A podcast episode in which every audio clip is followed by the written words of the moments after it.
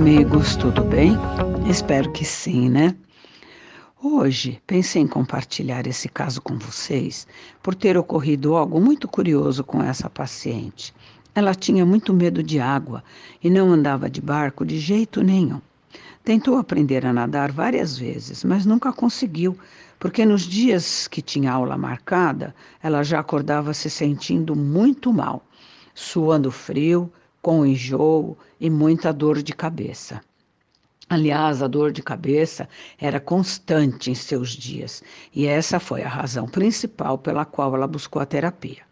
Trabalhando esses sintomas, então, aflorou uma vida passada, onde ela morava num lugar muito frio e onde tinha um bicho grande, branco, com dentes grandes, mas que não era urso, mas do qual ela tinha muito medo. Os homens saem para caçar e ficam só as mulheres e as crianças. Comumente era assim. Ele era um menino e tinha um amigo. Chegam homens que nos atacam. Meu amigo me põe dentro de um barco, porque há barco de pescas aqui, nós pescamos. Ele me põe dentro do barco e nós dois fugimos. Passado um tempo, nós voltamos. Sabe, esse meu amigo é o meu marido hoje nesta vida presente.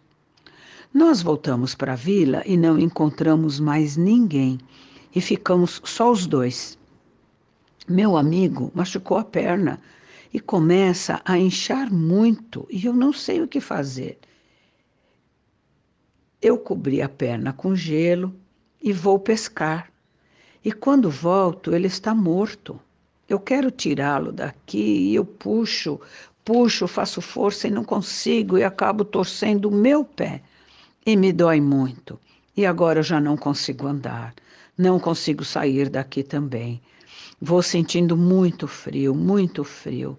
Começa a me faltar o ar, vai me faltando o ar e a cabeça dói muito, dói muito.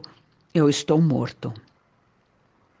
Após reviver a morte, me diz que estavam num lugar bem ao norte, mas perto da América, bem na ponta. Aqui não sabemos contar e nem falar, por isso não sei em que ano estamos. Desenhamos na neve com uma varinha, desenhamos peixes e aquele bicho grande que hoje não existe mais. O meu amigo morreu com muita dor no joelho, sabe? E meu marido hoje tem problemas e dores nesta mesma perna. Depois me contou na sessão seguinte, que foi até a biblioteca pesquisar o que viu para contar para o marido. E viu em um livro o mesmo bicho que viu aqui durante a sessão. Era o tigre dente de sabre.